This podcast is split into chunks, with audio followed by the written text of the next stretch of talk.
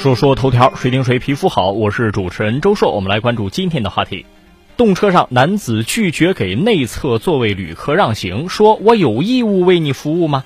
十月十七号，网上爆料说，在高铁上有一名男子拒不给一个女子让行。根据了解呢，这个女子的座位是在靠窗的位置，而这个男子是坐在三个座位的中间位置。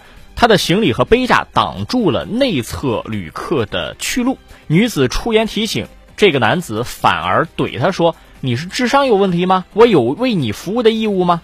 这个就是典型的不讲理嘛，也没什么可说的。根据我国法律规定，民事主体不得滥用民事权利损害国家利益、社会公共利益或者他人的合法权益。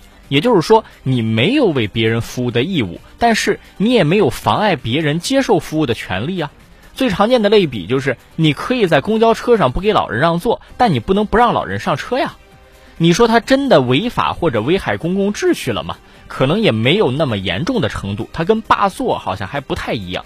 但是众所周知，在咱们国家基层执法体系当中，你不听话就是可以对你采取强制措施的呀。不要讲什么程序。所以说，这个老哥如此不讲道理，自然会有人惩罚和整治他。从实践来看，乘警还是对这类案件有执法权的，有权对拒不配合的违法行为人采取强制措施、带离现场的。话说回来，这两个人我总感觉之前就有过节和纠纷，否则好端端的为什么不能侧一下身子让人家过去呢？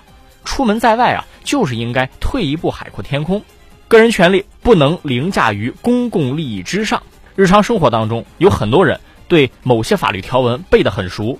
但是对法律精神根本不了解，没有义务为别人服务，确实是个人权利。但是个人权利也不能凌驾于公共利益之上，不管是地铁、公交车、火车，都不能影响别人通行，或者故意影响别人通行、拒不改正的，不仅要谴责，同时也是违法行为。比如说《治安管理处罚法》。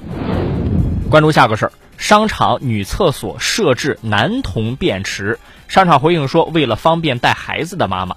十月十七号，有网友反映，淄博淄川城市广场在女卫生间设置了男童的便池，涉嫌侵犯女性隐私。女厕设男童便池，商场负责人严女士说呢，在女厕设置男童便池，本意是为了方便带着孩子的妈妈。这个事儿是引发了极大争议，方便带孩子的妈妈，同时怎么能兼顾未婚未孕的女性呢？不会尴尬吗？先说观点哈，这个想法很好，但是不妥当。正确的做法是多花点钱建造或者开辟母婴室或第三卫生间，因为母亲带着小男孩出门很常见，没有其他成年男性在场的话，上厕所问题很为难。如果放在以前，大家的隐私观念和个人自我意识没有那么强烈，也就无所谓了。甚至之前在单位大澡堂时代，当妈的带着五六岁的小男孩去澡堂洗澡都没人反对。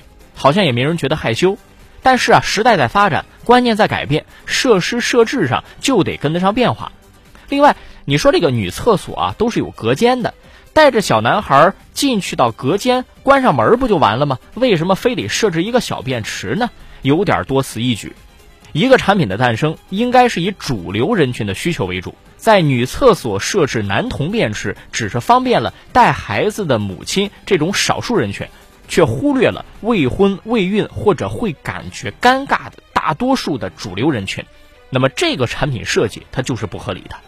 说说头条，谁听谁皮肤好，我是主持人周硕，下期节目咱们接着说。